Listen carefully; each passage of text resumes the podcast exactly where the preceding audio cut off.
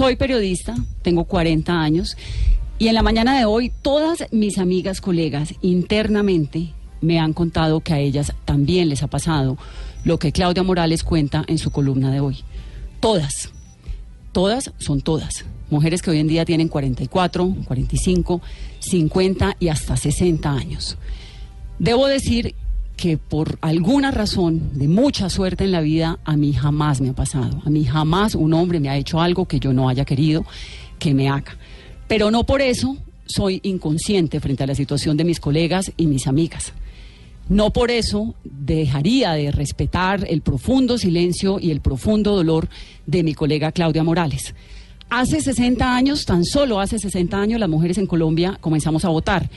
La primera que lo hizo fue doña Carola Rojas, la mamá de Gustavo Rojas Pinilla, y entonces abrió ese camino. Un camino de la lucha por la igualdad, para que el mundo sepa que nosotras también tenemos derechos, que nosotras también votamos, que nos ponemos pantalones, pero que también podemos ser buenas mamás, buenas jefes, buenas amigas, buenas esposas. Vivimos en una sociedad que nos obliga constantemente a las mujeres a estar demostrando que somos valientes y que somos capaces. Por eso quiero enviarle mi profunda solidaridad a Claudia Morales y por eso quiero decirle a todas esas mujeres que hoy en día están enfrentando a todos esos desgraciados, porque no hay otra forma de calificarlos, que las tratan de abusar, que buscan alguna manera de acercarse a ellas y de hacerles cosas que ellas no quieran, que no están solas. Este siglo, el siglo XX, tiene una determinación fascinante frente a las mujeres y es que estamos llegando al liderazgo, pero sobre todo estamos rompiendo silencios.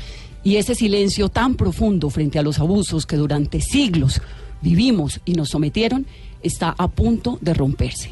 Así que me conmueve y me alegra profundamente ser parte de este momento de la historia de Colombia y espero y deseo con todo mi corazón, como mamá, como mujer, como amiga, como periodista, que el nombre de ese hombre que violó a Claudia Morales y de todos aquellos que lo han hecho salga a la luz pública.